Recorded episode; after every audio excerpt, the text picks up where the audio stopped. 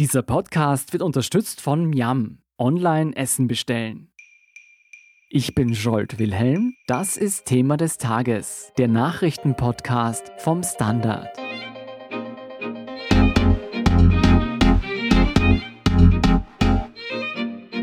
Am Dienstag ist mit der Öffnung weiterer Geschäfte der erste Schritt für das stufenweise Hochfahren von Österreichs Wirtschaft erfolgt. Doch während manche Betriebe unter genereller Maskenpflicht aufatmen, sehen sich andere unfair behandelt. Unterdessen stellen sich immer mehr Österreicher die Frage, wie die Rückkehr zur Normalität erfolgen kann, solange Kinder zu Hause betreut werden sollen. Ein Lichtblick für Stadtbewohner, die Wiener Bundesgärten sind wieder geöffnet. Über all das spreche ich heute mit Verena Keinrad, Gerald John und David Krutzler vom Standard. Verena, am Dienstag haben in Österreich wieder einige Geschäfte aufgesperrt. Wer durfte denn die Pforten öffnen und unter welchen Bedingungen? 75 Prozent der Geschäfte haben mittlerweile wieder geöffnet. Bisher waren es ja die Supermärkte, die Drogerien, die Apotheken, die Trafiken. Jetzt gilt, Wer nicht größer ist als 400 Quadratmeter, darf aufsperren. Also zum Vergleich, also eine, eine klassische Billerfiliale etwa wäre deutlich größer als diese 400 Quadratmeter. Und es gibt grünes Licht auch für Bau- und Gartencenter und zwar völlig unabhängig jetzt von der Größe ihrer Verkaufsfläche. Wobei die Vorgaben sind sehr streng. Einkaufen ohne Schutzmaske ist überhaupt nicht erlaubt. Also hier läuft gar nichts. Mhm. Es gilt ein Abstand von ein Meter, was entspricht etwa der Länge eines Einkaufswagels.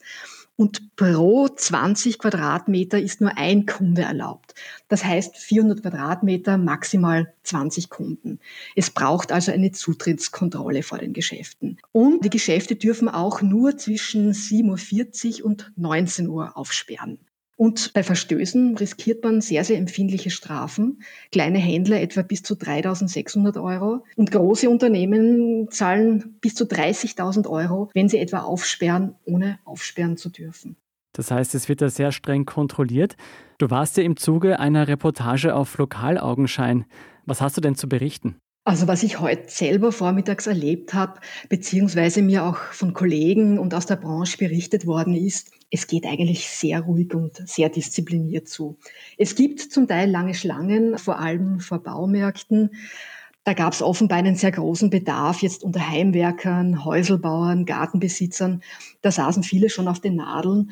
Aber auch hier kaum Aufregung, eine große Umsicht. Und ich habe den Eindruck, die Kunden maßregeln sich eigentlich selber, also wenn man etwa den Abstand zueinander nicht einhält. Ich habe überall Masken gesehen, aber ich habe kaum ältere Menschen gesehen und ich habe auch keine Familien mit Kindern gesehen. In Summe hat sich das Shoppingfieber eigentlich sehr in Grenzen gehalten. Mhm. Bei diesen Maßnahmen geht es ja darum, die österreichische Wirtschaft langsam wieder hochzufahren. Wie sieht denn die Stimmung bei Besitzern von Geschäften aus, die noch nicht wieder öffnen dürfen? Miserabel natürlich. Also man sagt, pro Woche gehen in etwa in Summe Umsätze von mindestens 500 Millionen Euro verloren. Das sind Umsätze, die sich auch nicht mehr so leicht aufholen lassen. Da geht es wirklich um wirtschaftliche Existenzen. Und man darf nicht vergessen, viele Händler haben die Lager voll, da ist Ware bestellt, ist bezahlt, da gibt's viel saisonale, viel, viel kurzlebige Ware, etwa Frühjahrskollektionen im Modebereich, Blumen, Pflanzen. Da ist das Zeitfenster sehr kurz, wo eingekauft wird. Und es gibt natürlich sehr starke Sortimentsüberschneidungen mit dem Lebensmittelhandel. Und der hat in den vergangenen Wochen, gerade im Non-Food-Bereich, vieles abgeschöpft, was kleinen Händlern nun verloren gegangen ist. Also das wird auch im Nachhinein Nachhinein noch für viele juristische Konflikte sorgen. Ich glaube auch nicht, dass in den nächsten Wochen, Monaten mit einem großen Boom an Konsum zu rechnen ist. Viele Menschen sind arbeitslos, viele haben auch keine Aussicht auf Wiedereinstellung. Dementsprechend gering wird die Lust auf Shoppen sein. Und für sehr starken Zündstoff sorgt natürlich diese Differenzierung zwischen Groß und Klein. Also da zeichnen sich Riesenkonflikte ab. Das wird ein großes juristisches Nachspiel haben. Der Möbelhandel etwa ist empört, dass Baumärkten hier der Vorzug gegeben wurde. Shoppingcenter haben keinerlei Verständnis dafür, warum sie das Nachsehen haben. Da werden Anzeigen, da werden Klagen geprüft, Schadenersatzforderungen stehen im Raum.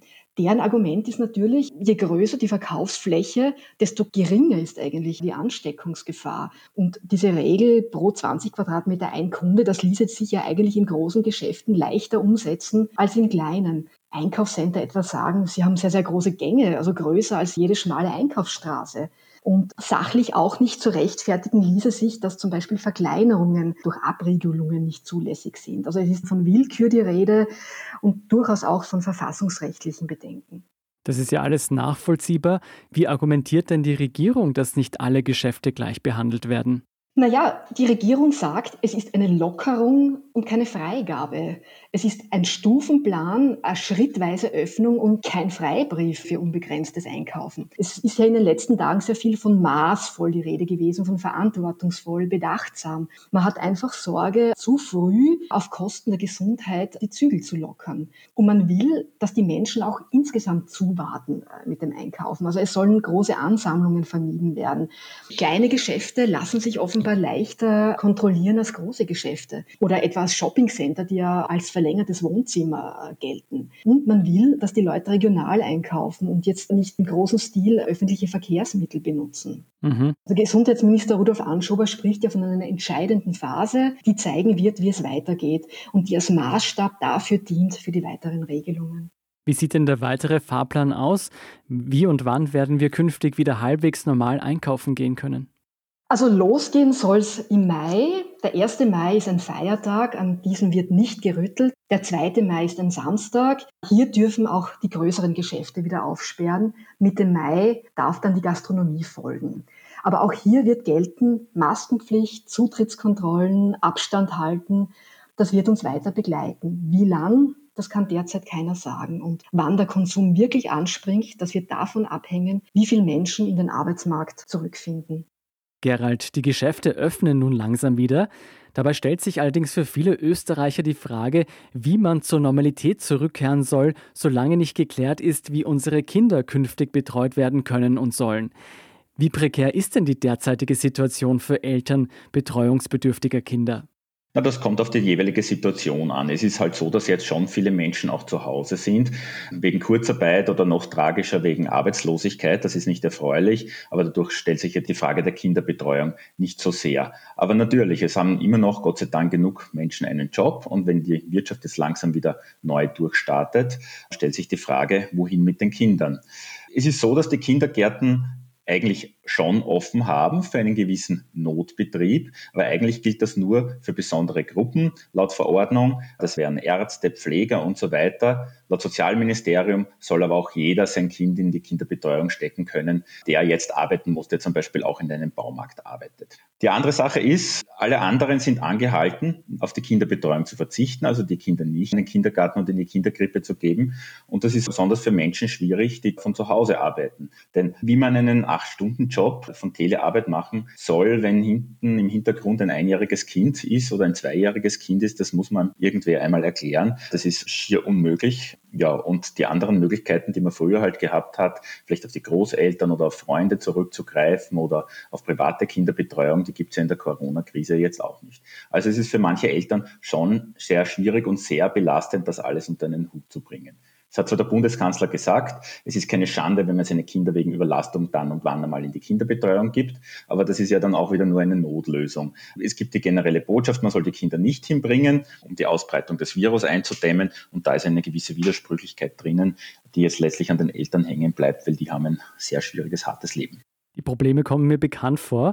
Was spricht denn gegen eine ganz offizielle Öffnung der Kindergärten und Schulen? Ganz konkret hat das eigentlich der Bundeskanzler auch heute in seiner Pressekonferenz nicht gesagt. Also generell schon geht es natürlich darum, die Ausbreitung des Virus einzudämmen. Aber es gibt auch Länder, die den Neustart quasi umgekehrt anfangen. Also Dänemark will jetzt ab Mittwoch bereits wieder die Kindergärten und die Schulen teilweise öffnen. Österreich macht das umgekehrt. Warum wir dann einen anderen Weg gehen und was für unseren Weg spricht, das hat die Regierung so nicht begründet. Was jedenfalls dagegen schon spricht, laut Forschungserkenntnis ist es zwar so, dass Kinder oft nur sehr geringe Symptome zeigen, wenn sie das Coronavirus eingefangen haben, also bis zehn Jahre oft gar keine, bis sie 20 sind, dann einen sehr milden Verlauf, aber sie sind trotzdem ansteckend. Mhm. Das ist zumindest so der Forschungsstand, was man lesen kann. Und in Kindergärten und Schulen fällt es natürlich schwer, Abstand zu halten. Das muss man einem kleinen Kind einmal beibringen. Erst, dass es mit seinen Freunden nicht von der Nähe spielen darf. Also das spricht schon gegen eine vorzeitige Öffnung. Was dafür sprechen, ist natürlich, dass es den Eltern und der Gesellschaft leichter macht, die Wirtschaft wieder hochzufahren.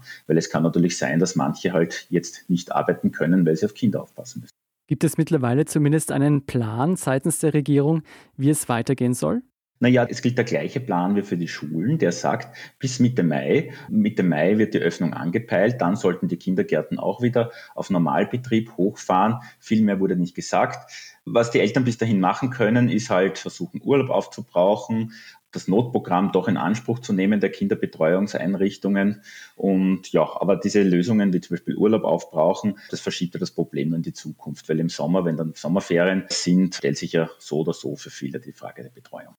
David, nach den Wochen der Isolation in der Stadt wird viele die Öffnung der Wiener Bundesgärten erfreut haben. Du warst bei stürmischem und halbwegs sonnigem Wetter unterwegs. Bist du auf viele Parkbesucher gestoßen? Also es war nicht so viel.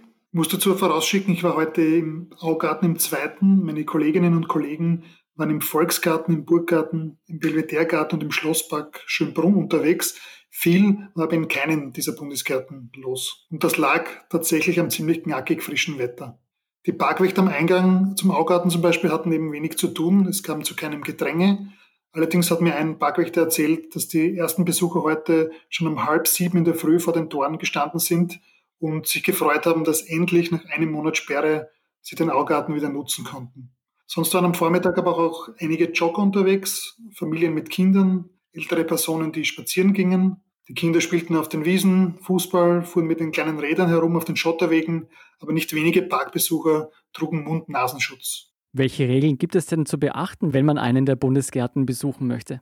Also neu ist jedenfalls, dass Parkwächter den Zugang zu den Bundesparks regulieren können, wenn zu viel los ist. Und in den Gärten ist die Polizei unterwegs und achtet penibel darauf, dass die 1 Meter Abstandsregel gewahrt bleibt. Es sei denn, es handelt sich um Personen, die im gleichen Haushalt leben. Also während ich eben am Vormittag dort war, während meines Besuchs, habe ich mehrmals Polizeiautos ihre Runden fahren gesehen, zum Beispiel. Mhm. Du, in den Bundesgärten hat man ja recht viel Platz zum Aufatmen. Warum wurden denn die Gärten nicht schon eher geöffnet?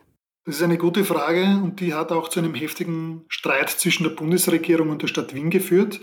Aber von vorne, also bereits Mitte März, erklärte der Bund die Bundesparks für geschlossen, also vor einem Monat.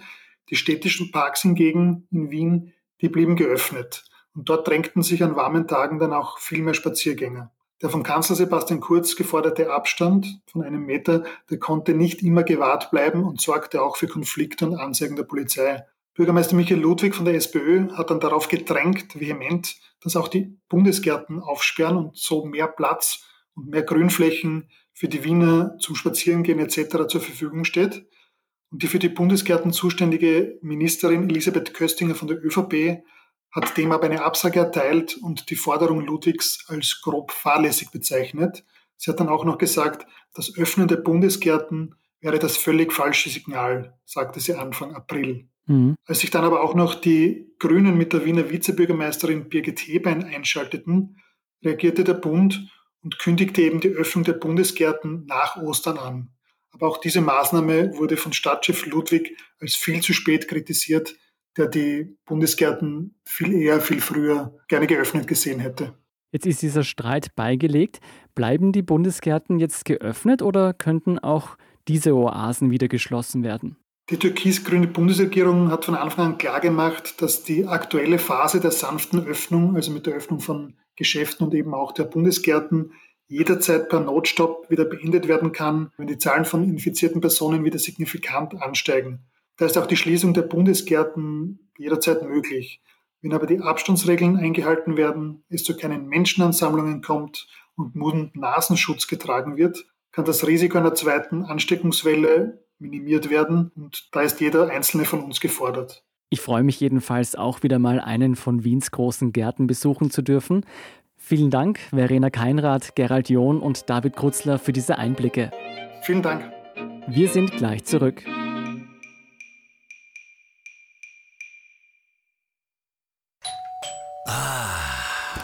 Der Klang, wenn die Leibspeise vom Lieblingsrestaurant ankommt. Und damit ihr auch in Zukunft liefern können, bestelle ich jetzt umso mehr. Jetzt heißt es Hashtag Zusammenhalten. Gemeinsam mit dir stehen wir unseren Restaurants bei. Bestell dein Essen online, lass es dir liefern oder hol's vor Ort ab oder kauf Gutscheine. Hauptsache, du unterstützt dein Lieblingsrestaurant. Eine Aktion von Miam. Weitere Infos unter www.miam.at. Und hier sind noch weitere aktuelle Nachrichten. Erstens, für jene, die es eilig haben und heiraten wollen, gilt ab sofort, man darf, aber die Feierlichkeiten dürfen nur im engsten Familienkreis stattfinden. Selbiges gilt auch im Trauerfall, auch zu Begräbnissen dürfen nur die engsten Verwandten kommen. Zweitens, die Mittel für die Kurzarbeitsunterstützung werden ein weiteres Mal aufgestockt, diesmal von 3 auf 5 Milliarden Euro. Mittlerweile sind für Arbeitsplätze von mehr als 600.000 Menschen entsprechende Anträge gestellt worden. Drittens, die Maskenpflicht in Österreich gilt nicht mehr nur beim Einkaufen im Supermarkt, sondern auch in allen anderen Geschäften sowie in den öffentlichen Verkehrsmitteln und Taxis. Und viertens appelliert Gesundheitsminister Anschober dazu, sich in dieser zweiten Etappe der Coronavirus-Bekämpfung besonders verantwortungsvoll zu verhalten und sich an Maskenpflicht und Abstandsregeln zu halten. Werden diese Regelungen nicht eingehalten, laufe Österreich Gefahr, mit einem neuerlichen großen Ausbruch konfrontiert zu werden. Die aktuellsten Informationen zum weiteren Weltgeschehen liefert Ihnen wie immer der Standard.at. Um keine Folge von Thema des Tages zu verpassen, abonnieren Sie uns bei Apple Podcasts oder Spotify. Unterstützen können Sie uns mit einer 5-Sterne-Bewertung und vor allem indem Sie für den Standard zahlen. Alle Infos dazu finden Sie auf abo.derstandard.at und dst.at/supporter. Ein großes Dankeschön an dieser Stelle auch von meiner Seite. Ich bin Jolt Wilhelm, Baba und bis zum nächsten Mal.